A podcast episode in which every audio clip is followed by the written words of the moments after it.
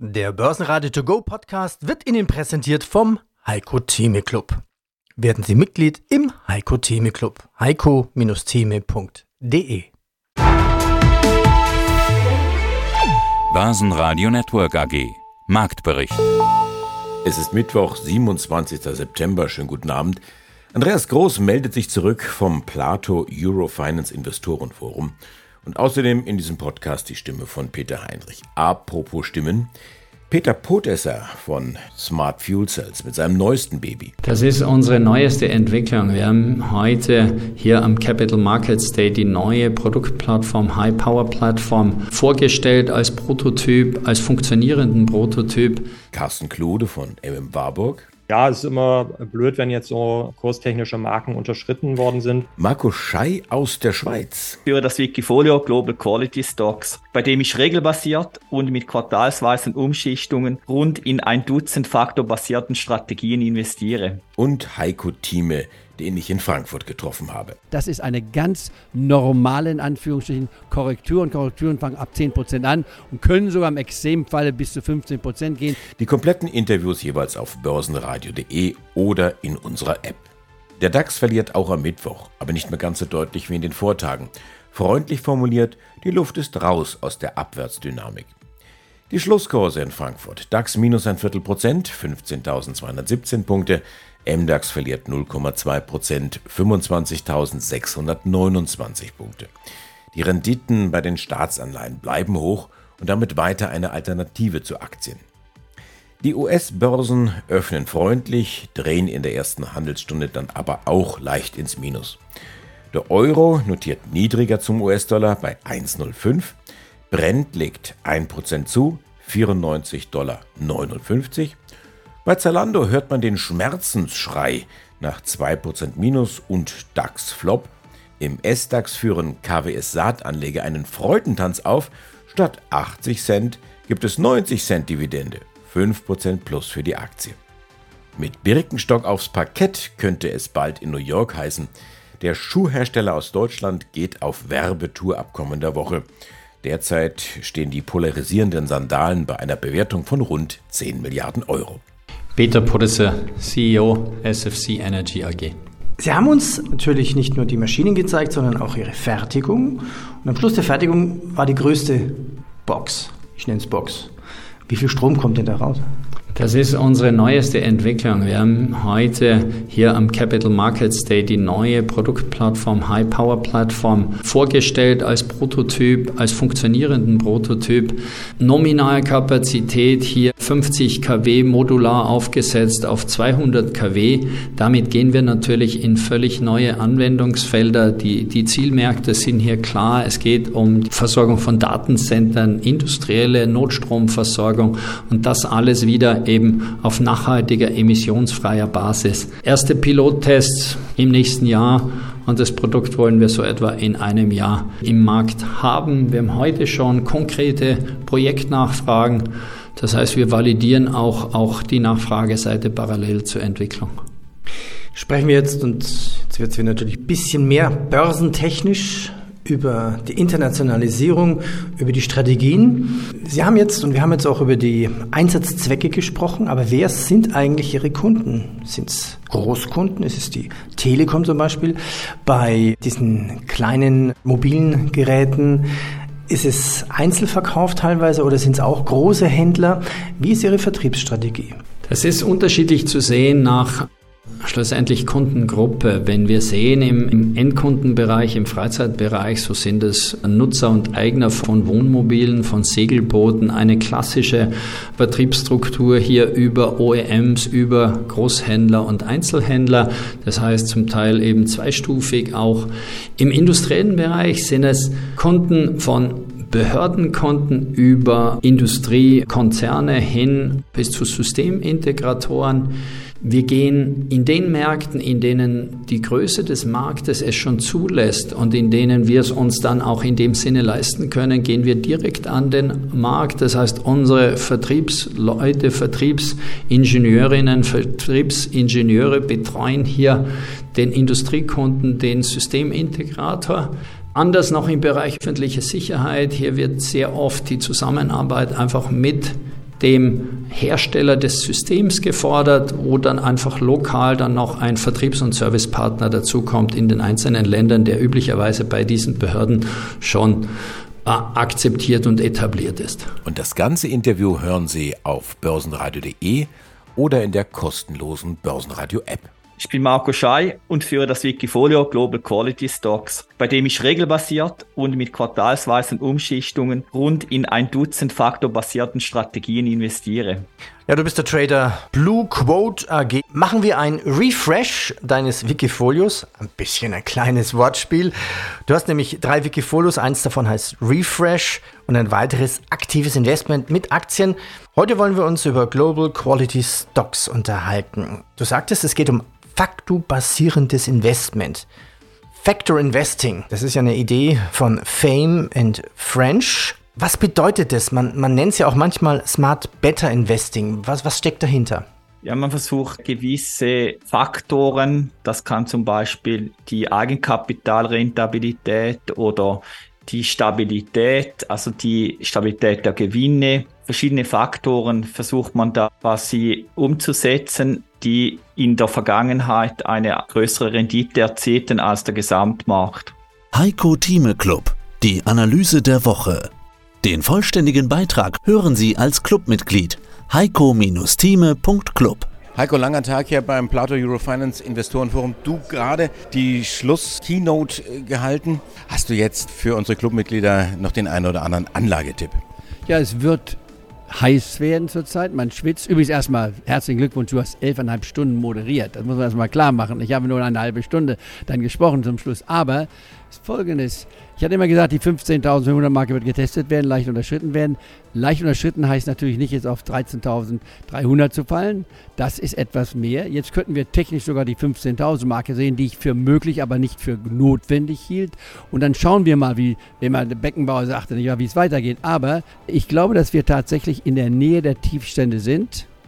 Es ist ganz selten passiert, wie einige jetzt behaupten, die Hosse ist vorbei, dass eine Hosse, die nicht einmal ein Jahr dauerte, sondern dann zehn Monate dauerte und in diesem Anstieg vorlag, sprich 42 Prozent beim DAX, dass sie dann sang- und klanglos untergeht. Das ist eine ganz normale, in Anführungsstrichen, Korrektur und Korrekturen fangen ab 10 Prozent an und können sogar im Extremfalle bis zu 15 Prozent gehen, was ich nach wie vor für nicht wahrscheinlich halte. Wir sind jetzt in der Situation, wo sich Börsianer nachfragen, wo stehen wir eigentlich? Was passiert? Man karrt nach den Fakten nach. Die Notenbanken haben gesprochen. Diese Unsicherheitsphase wird einige Tage noch dauern. Am Jahresende 17.000 DAX ist nach wie vor möglich. Lasse ich nach wie vor stehen. Wir waren schon bei über 16.500, also 3% entfernt von dem, was ich als Jahresendziel sehe. Und fürs nächste Jahr, es geht weiter, weil wir uns dann an die Realitäten gewöhnt haben. Nur in einem solchen Tempo, wie es in den letzten, in der Zeit vom September vergangenen Jahres, Ende September bis zum äh, Ende Juli ging, 42 Prozent plus. Das werden wir jetzt nicht erleben. Jetzt geht es darum, wir müssen uns jeden Schritt erarbeiten. Aber es bleibt spannend. Und was heißt das jetzt erarbeiten konkret in einzelnen Titel? Ja. Wir hatten ja die letzten Tage den einen oder anderen Tipp von dir schon mal gehört. Ähm, bring uns doch auf den allerneuesten Stand. Gut, einmal die MTU, nachdem sie hier von 243 auf 160 gefallen ist, ist interessant, ein Drittel gefallen. Muss natürlich um eine Milliarde Nachzahl oder durch Nachbesserung, das ist ein Aufwand bei den Motoren, weil dort die Motorenblätter nicht war, nicht den Anforderungen entsprachen. Das ist eine Talsohle, die man durchmacht. Ähnlich wie bei Siemens Energy. Siemens Energy für mich ein absoluter Kauf. Wer mir gefolgt ist, hat zwei Tranchen gekauft, wartet jetzt auf 10, 10,5, um die dritte Tranche zu haben. Ob sie kommt, weiß ich noch nicht. Und danach fängt die Spitzphase an. Aber eine Siemens Energy auf zwei, drei Jahre bezogen. Ich habe nicht die geringsten Probleme, sie über, deutlich über der 20-Euro-Marke zu sehen, bei 30 vielleicht sogar mehr, ultimativ sogar über 40. Und bei MTU glaube ich, dass wir die 200-Euro-Marke auf jeden Fall sehen werden, nicht in diesem Jahr, sondern darauf. Und die 243-Marke, die können wir wiedersehen in den nächsten zwei Jahren. Und wenn man das mal unterstellt und rechnet jetzt 50 Prozent plus in zwei Jahren, ja, das ist doch eine wunderbare Empfehlung. VW bleibt auf meiner Liste. Ich habe jetzt eine sehr lange Liste, habe aber jedem auch geraten in unserem Talk, bitte Minimum 20% Liquidität halten. Ich halte immer noch daran fest, um nachschießen zu können. Mein Freund Hans Bernecker ist jetzt etwas vorsichtiger geworden. Ich bleibe verhalten positiv. Etwas klar, im Klartext, 15.500 ist durchbrochen, aber ich teile nicht die Weltuntergangsstimmung. Die ist meines Erachtens falsch. Es gibt jetzt mehr Chancen als noch vor drei Monaten. Als wir bei 16.530 äh, waren, da gab es weniger Chancen. Da waren wir ja fast am Ziel. Also man muss auch bei mir die täglichen Nachrichten anhören, bei mir in der Marktprognose, wo ich immer wieder sage, auf jeden Tag bezogen, was ist jetzt interessant. Es gibt viele interessante Empfehlungen, wobei ein Thema heute hier in dem Seminar nicht angesprochen wurde, das ich wollte, aber bei 30 Minuten, da reicht der Zeitraum nicht, ist der Dollar. Man kann in Amerika investieren, man muss aber aus meiner Sicht in den nächsten zwei, drei Jahren auch ein Minus in der Währung von ungefähr 10 bis 15 Prozent ansetzen, wenn man die Kaufkraft mal als Basis nimmt. Denn von der Kaufthese ist Amerika überbewertet. Das heißt, der Dollar ist überbewertet. Suchen Sie die Edelsteine. Das war einer deiner Sätze gewesen hier in deiner Schlusskeynote. Der Heiko Thieme Club in diesem Mal quasi on Tour sozusagen. Wir trafen uns hier live face to face in Frankfurt im Hilton Hotel auf der Plato Eurofinance Investorenkonferenz. Alles Gute, dann bis nächste Woche. Dankeschön, mein Lieber. I'm looking forward. Mehr dazu gibt's im Heiko Thieme Club. heiko-thieme.club. Na, schon die Steuererklärung gemacht? Wir vom Handelsblatt haben in einem Steuerspezial analysiert, worauf das Finanzamt bei der Steuer 2023 genauer guckt. In unserem PDF-Ratgeber finden Sie die wichtigsten 16 Neuerungen. Einstiegstipps für Elster und vier Wege, wie Sie das Maximum herausholen. Sichern Sie sich also jetzt das digitale Handelsblatt vier Wochen für nur 1 Euro unter handelsblatt.com slash mehrwissen. Ich bin Carsten Klude, Chefvolkswirt bei MM Warburg und Co. Das hat mich jetzt überrascht, dass Sie Demografie an erster Stelle nennen. Ich hätte es eigentlich gedacht, es geht um Energie zum Beispiel, die hohen Energiekosten. Es ist ja momentan auch der Energiegipfel der Chemiebranche. Die Süddeutsche Zeitung SZ hat äh, eine Schlagzeile, ist das Kanzleramt eigentlich im falschen Film? Also man hat so den, den Eindruck, die Motivation der deutschen Manager ist nicht sehr groß, das Zukunftspferd, die Karte Deutschland zu spielen, sondern eigentlich eher dabei zu gucken, wo es günstiger und geht dann ins Ausland. Ja, also die Demografie, damit, das wäre der Anfang gewesen und die Energiepreise wären da sicherlich auch noch ein, ein ganz wichtiger Aspekt, zu, der zu nennen ist. Und natürlich einerseits Energiepreise, aber auch Energiesicherheit. Das ist ein ganz, ganz wichtiger Faktor. Das hat etwas mit der Struktur der deutschen Volkswirtschaft zu tun, dass natürlich bei uns nach wie vor die Industrie einen sehr, sehr großen Beitrag zum Wirtschaftswachstum liefert. Das ist ja ein bisschen anders als in vielen anderen Volkswirtschaften. Bei uns hat die Industrie immer noch einen Anteil von so um die 20 Prozent an der gesamten Wertschöpfung. Und der Rest sind Dienstleistungen. In vielen anderen Ländern ist der Anteil der Dienstleistungen eher 85 bis 90 Prozent. Und die sind meistens eben nicht ganz so energieintensiv. Und das heißt natürlich tatsächlich, dass wir hier uns die Frage stellen müssen, können wir in Zukunft günstigere Energiepreise haben? Das wollen wir ja gerne alle. Und da sind ja auch momentan sehr, sehr viele Vorschläge ähm, im Gespräch. Es geht beispielsweise um das Thema Industriestrompreis. Ich bin da kein Fan von weil ich sage, okay, wir haben unter anderem bei den strukturellen Themen das Thema Bürokratie und Regulierung. Und wenn ich an den Industriestrompreis denke, läuft es mir so ein bisschen kalt den Rück runter, weil das muss ja wieder dann, das führt wieder zu Regulierung also da, und Bürokratie. Da, ne? da, da, bin ich bei Ihnen, vor allem, wer muss es dann bezahlen? Der genau, kleine Unternehmer und oder der private? Wäre doch viel sinnvoller, dass man wirklich generell schaut, dass die Energiepreise runterkommen. Da müsste man doch einen Hebel ansetzen. Genau, also es geht für mich auch in die Richtung, dass man sagt, nicht nur die Industrie, weil wo fängt man an, wo hört man auf, was ist noch Industrie und was nicht. Der Mittelstand bleibt außen vor und natürlich die Privatleute ohnehin. Also insofern brauchen wir brauchen niedrigere Energiepreise. Das ist, glaube ich, unbestritten. Nicht unbedingt ein Industriestrompreis. Ähm, und wie es finanziert wird, okay. Also da sprechen wir dann natürlich im Moment äh, ganz klar über Subventionen.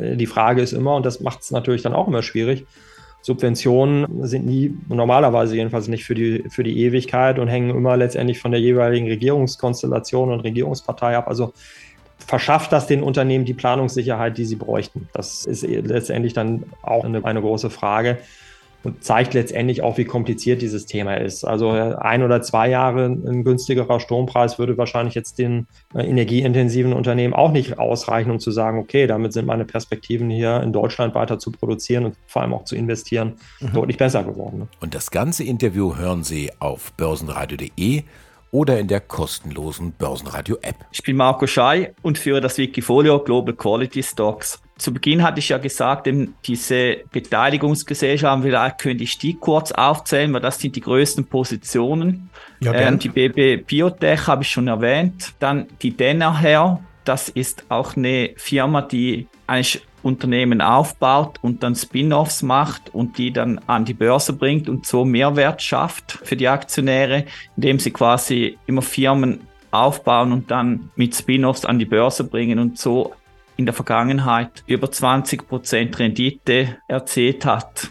Dann die Berkshire Hathaway, das kennen wir schon von Warren Buffett und Charlie Munger geführt. Die haben ja einen Track Record über die letzten 70, 80 Jahre. Dann habe ich noch Investor B.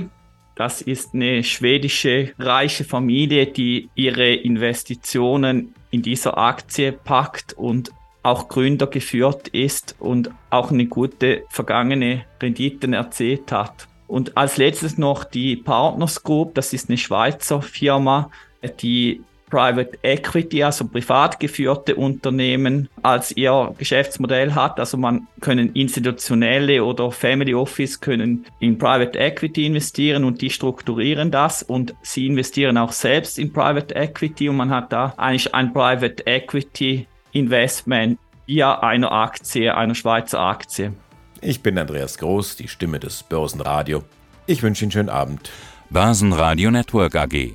Marktbericht.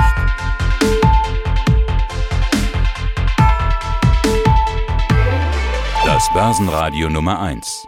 Börsenradio Network AG.